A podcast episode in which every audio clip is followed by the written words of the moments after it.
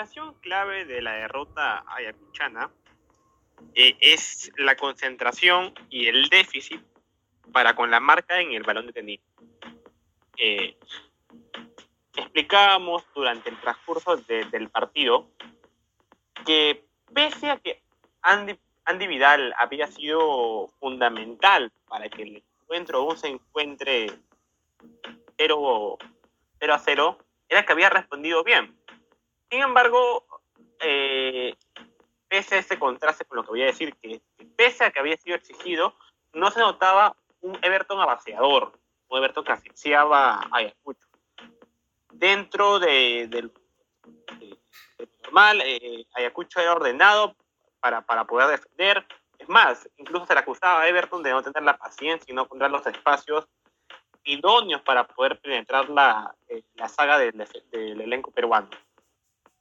Sin embargo, eh, todo este orden en el cual marcamos eh, se vino abajo tras el primer eh, tiro, el, el cobro de tiro de esquina que lo realiza Juan Cuevas, Juan Cuevas de, de por derecha, y que Echever, Echeverría, Rodrigo Echeverría, termina ganándole, primero se le termina escapando a, a Toledo, porque era marca de Toledo, y en la carrera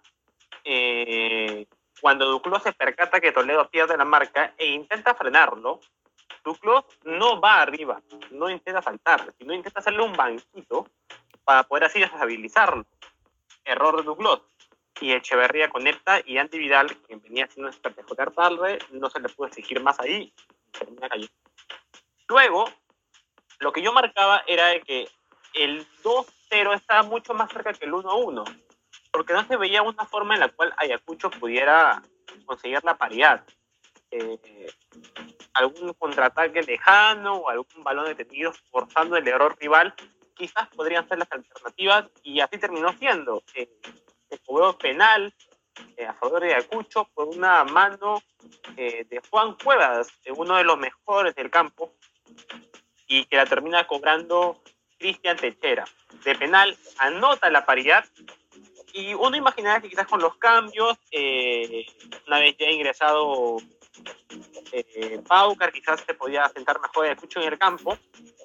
También me pareció tardío el ingreso de, de y, y, Regalados, quizás pudieron ingresar tras, automáticamente tras la paridad. Eh, sin embargo, Everton se pone otra vez arriba en el marcador tras una nueva descoordinación en la marca entre Toledo y Quisclos. Esta vez Echeverría no les gana la carrera, les gana en el salto directamente.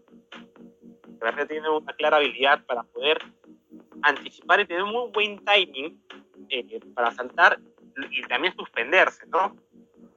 Y, de ahí se vio muy lejano un posible nuevo empate de Erenco Que pese a esta derrota, pese a esta derrota, y, y se encuentra tercero. Mañana juegan Wizards contra Sao Paulo.